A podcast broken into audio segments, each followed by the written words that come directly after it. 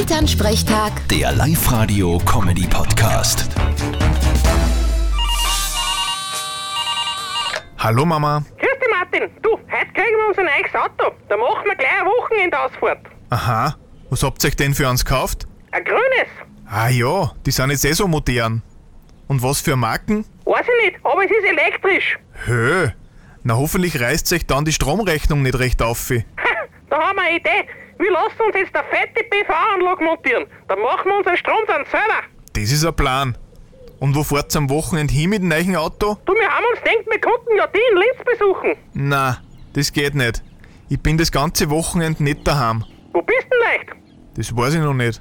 Aber sicher nicht daheim. Vierte Mama. Ja, ja. Grüß dich, Martin. Elternsprechtag. Der Live-Radio-Comedy-Podcast.